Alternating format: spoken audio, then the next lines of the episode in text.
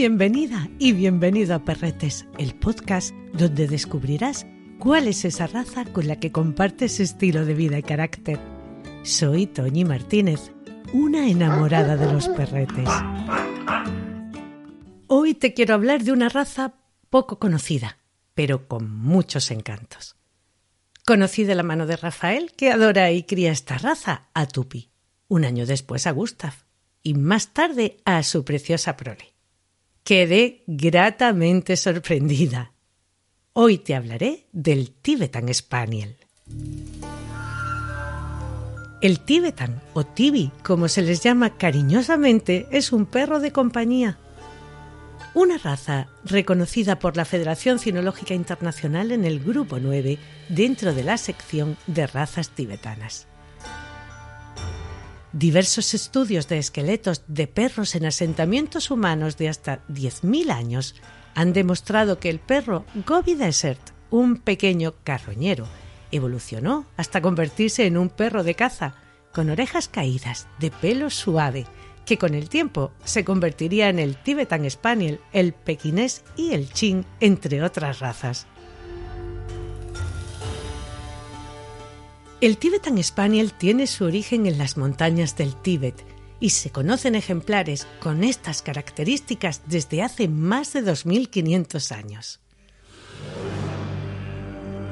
Los lamas tibetanos los crían en sus monasterios. Los envían como regalo con embajadores a China y a Japón. Y a cambio reciben perros pequeños con el hocico corto y la cola enroscada por lo que no es de extrañar su parentesco con otras razas orientales como el pequinés, el lapsa apso o el pug como resultado de este intercambio. Pero, ¿por qué buscaban esa apariencia leonina en estos perritos los monjes budistas? En el budismo, los leones representan el triunfo de Buda sobre la violencia y la agresión. Es por eso por lo que estos perros chatones, con gorguera alrededor del cuello y con cola en forma de plumero, eran como estatuillas vivas de leones que podían deambular por los templos y monasterios representando ese poder de Buda. Eran un regalo muy apreciado que se hacía solo a personas que gozaban de una alta estima o respeto. Por esto nunca se compraron o vendieron, ni siquiera en la actualidad ya que los campesinos y aficionados que los crían en su origen regalan los más pequeños y espectaculares a los monasterios, donde desempeñaban y desempeñan funciones de mascota y eficaz alarma. Les encanta encaramarse a lugares altos para divisar el paisaje y alertar a sus otros compañeros de vida monástica, los mastines del Tíbet. Dormían con los monjes sirviéndoles como fuentes de calor en las duras noches y les ayudaban mediante una rueda a mover los grandes molinos de oración. Razón esta que quizás explique la coexistencia de las dos razas, Tibetan y Lapsa, dentro de los monasterios. En la actualidad todavía se ven esas diferencias, siendo los de los campesinos más altos y menos elegantes y los de los monasterios más pequeños y delicados, siendo más chatos cuanto más se alejan del corazón del Tíbet, aunque es indudable que nuestro Tibetan es un crisol de esos aportes de sangre a los antiguos perros de monasterio por parte de China y Japón.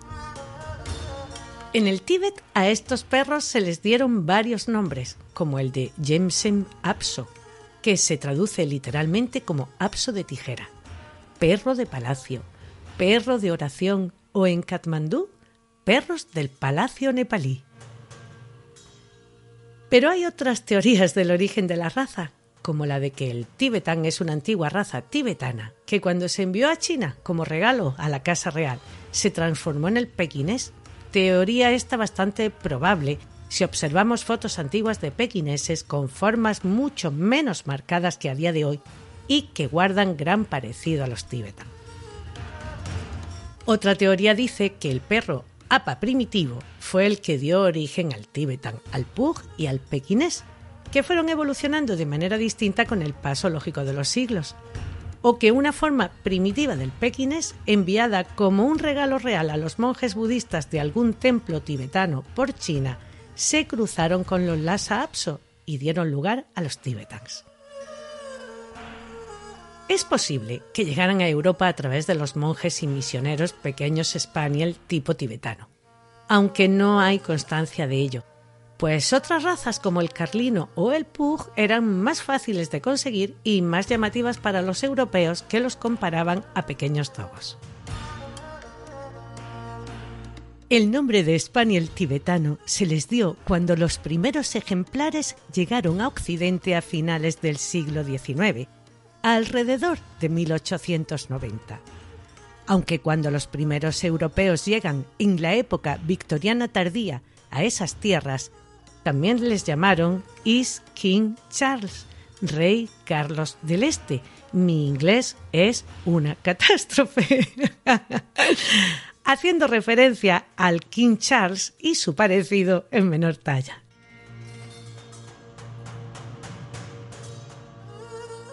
Sabemos que llegan a Inglaterra en el siglo XIX, aunque hay escasa información. Parece ser que el primero fue un perro comprado a un marinero que regresaba del lejano oriente en 1895, que se llamaba Chin y era de color rojo. La perra Skillet es la antepasada de muchos tibis ingleses que casi desaparecieron durante la Segunda Guerra Mundial de Inglaterra por ser muy pocos, importándose nuevos animales entre el 46 y el 57, año este último en el que se funda el Club de la Raza, tras exitosas importaciones y un adecuado plan de cría. Entre el 57 y el 58 se forma el club y en 1960 el Kennel Club reconoció la raza. En 1965 llega a Estados Unidos, donde causa sensación. 14 miembros forman el Club de la Raza en América en 1971 siendo aceptada la raza por el American Kennel Club en 1984 ya de un modo definitivo. El Tibetan Spaniel es un perro alegre y seguro, muy inteligente. Al principio lo notará reservado con desconocidos, pero sabe relacionarse con facilidad. Es activo, muy apegado a su amo, con un lado independiente, que sabe tomar iniciativas, cosa que le diferencia del resto de los perros de compañía y que le convierte en un perro sereno de temperamento equilibrado. Le encantará que juegues con él, te sorprenderá cómo y con qué facilidad aprende todo lo que quieras enseñarle o el mecanismo de cualquier juego. Como decimos por aquí, este perrete sabe mucho. Muy observador, sabrá también cuál es tu estado de ánimo y el del resto de las personas con las que convive. Sigue siendo un cazador y correteará y perseguirá ratoncillos, topos o cualquier animalillo de este tipo que se le cruce en su camino. Es un gran guardián, siempre atento y en alerta, como te decía al principio, es normal que desconfíe de los desconocidos, pero al ser un animal seguro de sí mismo y con un carácter muy equilibrado, hace amistades por donde pasa. Son tranquilos, no alborotará ni correteará de un lado para otro para llamar tu atención. Si cubre sus necesidades de paseo diario, estará tranquilo en cualquier lado muy fiel y apegado a su familia. Su lado independiente no le hace ser un perro pegajoso, por decirlo de alguna manera. Si desde cachorrín lo has acostumbrado poco a poco, siempre eso sí, recompensándole de manera positiva, se quedará en casa sin dar ni un solo ruido. Pero, ¿cómo debe de ser el primer año del cachorro Tibetan Spaniel en cuestión de educación y socialización? Nos lo cuenta David García Suárez, juez internacional de trabajo deportivo e instructor de la Escuela Canina Kerkus.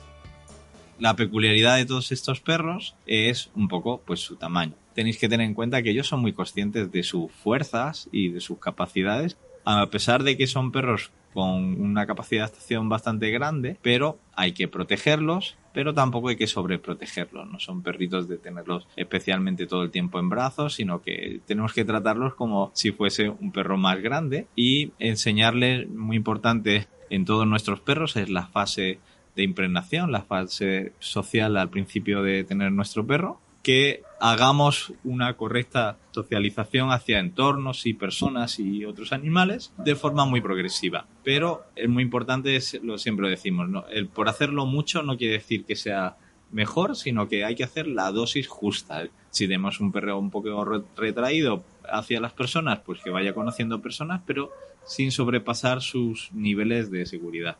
Si el perrito no está contento cuando ve personas, pues no hay que forzar la caricia, ir acariciándole de forma progresiva, respetarlos y si el perro está contento, hacerle ese afecto y si está un poco retraído, pues pedirle a las personas de alrededor dejen que sea el, perrito el que hace la aproximación y vayamos eh, ayudándole a que su socialización sea correcta. Igualmente en la relación hacia los perros, al ser de, talla pequeña, pues tener cuidado que no se puedan sentir amenazados, pues aunque sea un, el típico perro muy simpático, cachorro, pero que es 10 veces más grande, ¿no? La, ellos lo van a notar, entonces esas cosas hay que tener cierto cuidado para protegerlo, que puedan conocer y tengan buena relación con, con otros perros, pero que eh, le evitemos estos miedos. Una vez que nos los hemos ganado, entonces a través del afecto social y, y un poquito de motivación de juego con la comida, podemos enseñarle pues todas las bases educativas sin ningún problema que sean perritos que tengan un mínimo de base educativa, pero en realidad es una raza muy amable, muy fácil de educar, con una capacidad afectiva y un vínculo luego especial con su dueño bastante intenso. La capacidad de adaptación al estrés ambiental y acústico cuando ya han madurado y están bien socializados es bastante buena pero sí requieren un poquito esa elaboración, ¿vale? Pero cuando ya son adultos se hacen unos perros muy agradables, muy cómodos de tener. Y para las personas que lo tienen, pues solamente le escuchamos buenas palabras hacia sus perros, que son agradables pero sin grandes estridencias. Y siempre, aunque sean este tipo de perros, van a mejorar mucho y van a entender mejor su entorno haciendo un pequeño esfuerzo educativo. El tener una llamada sólida, es decir, que hayamos hecho la estructura social de la llamada y luego el condicionamiento operante muy profundo, es decir, que el perro sepa muy bien qué significa el ven aquí para que realmente podamos eh, soltarlos en espacios adecuados y pero que ellos puedan verse libres y eh, oler, olfatear y estar tranquilos, pues que sepan sentarse, que sepan tumbarse y que sepan permanecer tranquilos y dejarse manipular con cierta facilidad, pues para el veterinario, para cualquier tipo de, de manejo que pueda necesitar el perrito y en realidad con esas cosas ya es bastante para este tipo de perrito. Luego si quieres divertirte y hacer pues desde prácticas deportivas de agility o de búsqueda deportiva, pues también lo podrían hacer con no con mucha soltura, pero sí podría ser una forma de divertirte con tu perro.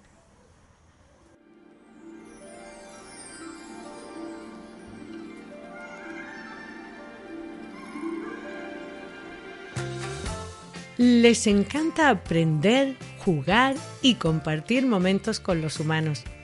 Eso sí, deberás de tener paciencia y recompensar sus logros cada vez que haya aprendido algo. Si algo cree que es un peligro para su entorno, correrá a avisarte y no dudará en ladrar para llamar tu atención, pero no lo hará sin motivo. Si tu tibi ladra, algo pasa. No les gusta romper. Se quedará tranquilo esperando tu regreso. Eso sí, déjale algún juguetillo por si en algún momento se aburre. No les gusta para nada que les dejes solos en el jardín. Estar contigo y el calorcito de su casa, acunarse en tus piernas mientras lees, ves una peli o simplemente descansas es lo que más les gusta del mundo y a la hora de dormir su sitio preferido será en la almohada junto a tu cara. Pero siempre está la opción de ponerle una camita junto a la tuya, ya sabes. No es un perro especialmente deportista, aunque los hay que hacen agility y freestyle. Necesitan ejercitarse porque tienen un nivel de energía alto, pero media horita de paseo diario, donde estire sus patitas, olfatee y salude a quien pase, será suficiente. Se adaptan muy bien a labores de rastreo. Son tremendamente sociables. Pueden convivir con otros perros sin ningún problema, incluso con gatos si se crían juntos. Para los humanos pequeñitos son el compañero perfecto. Seguramente tendremos que tener más cuidado de que no les hagan daño a que nuestro Tibetan pueda suponer el más mínimo peligro para nuestros peques. También son ideales para personas mayores. Su tremenda alegría es contagiosa y será la compañía ideal en el día a día de estas personas, que además en muchos casos pueden que vivan solas. El tibetan tiene un pelo semilargo, con un tacto suave. El subpelo es denso y la capa superior bastante fina. Donde más pelo largo tienen es en su característica cola que sube y descansa sobre su espalda. No necesita un cuidado especial de su pelo. Solo pasar un cepillito para quitar lo que se le haya podido pegar durante el paseo. Y que la parte de las patitas donde el pelo es más largo, pues esté desenredado y suelto. Esto con la ayuda de un acondicionador que además le aportará hidratación y no le partirá el pelo. Tampoco necesita ningún tipo de corte. Todo lo más quitar los pelitos de sus pies entre las almohadillas y los que crezcan de más en sus pies, pero sin marcar los dedos. No sueltan apenas pelo. Como todas las razas, eso sí, mudará un par de veces al año. A la hora del lavado, al ser pequeñito, podrás hacerlo en casa sin mayor problema, con un buen champú de hidratación media. Se admiten todos los colores, siendo los más habituales los arenas, negros, gris lobo y bicolores, manto con manchas blancas y cualquier otro color. El tibetan tiene cierta facilidad a coger peso de más. Deberás de tener cuidado con esto. ya, ya sé que le gustan las golosinas y que tú disfrutas un montón dándoselas. Pero su salud ya sabes, es más importante. En el capítulo del Raf encontrarás información genérica respecto a la alimentación.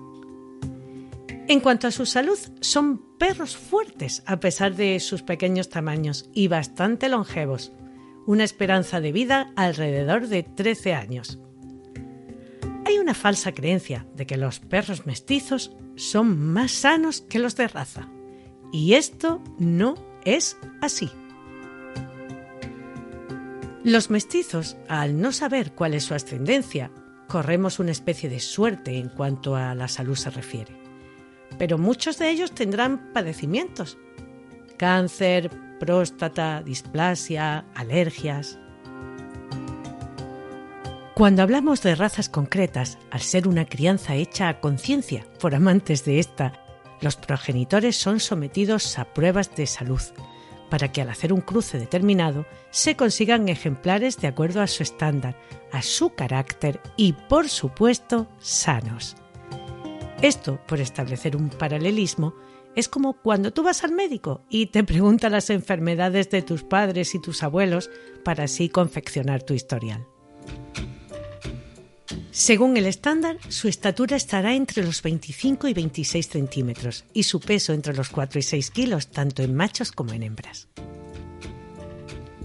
Si no has tenido nunca un perrete, el Tibetan puede ser una buena elección para comenzar, ya que reúne las ventajas de un perro pequeño, pero con un carácter seguro, estable y equilibrado de uno mediano, cosa poco habitual en los perros de compañía. En un transportín podrás viajar en tren y en el avión podrás llevarlo en la cabina. La otra historia de la historia de estos maravillosos compañeros nos la cuenta Rafael Fernández de Zafra, amante y estudioso de los perretes. Tibetan España, la raza que fue apadrinada por un Maharajá, Serpratak Sikh, Maharajá de Nabha, que le regaló una pareja a Lord y Lady Mackenfield. Y además empezaron su primer viaje, la primera odisea de la pareja, en un Rolls Royce, porque así viajaron desde el monasterio de Tashigón, en el Tibio Occidental, hasta la isla inglesa para después emprender un largo viaje hasta la Inglaterra que conoció los últimos colectazos del Imperio Británico. Estos perritos acompañaron a la alta burguesía y a la aristocracia inglesa y fueron, en un extrapole de su función, los perros ideales de la Inglaterra post-victoriana en la compañía y en los grandes salones de la aristocracia. Hay mucha documentación sobre ella, porque, a pesar de ser una raza antiquísima, es una raza que ingresó en la cinofilia oficial en los años 60. Hoy día tiene grandes adoradores de ella en el norte de Europa, en América y en la Inglaterra actual. Existen múltiples fotos que demuestran la devoción de este perrito que pasó de la corte de los monasterios budistas a los grandes salones de Europa. Espero que hayas aprendido lo necesario si piensas que el Tibetan Spaniel puede ser una buena lección para ti y que te lo hayas pasado bien. La semana próxima te hablaré del perro de agua español, una raza llamada de muchas maneras y con raíces en Andalucía, capaz de bucear con una habilidad increíble.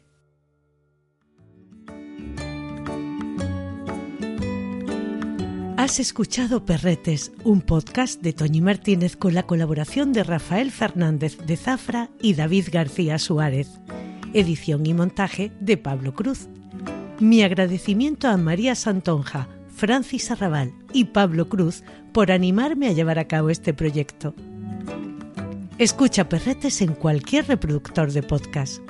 Si te ha gustado, déjame una reseña, compártelo en tus redes sociales y recomiéndame a tus amistades. Gracias por escucharme.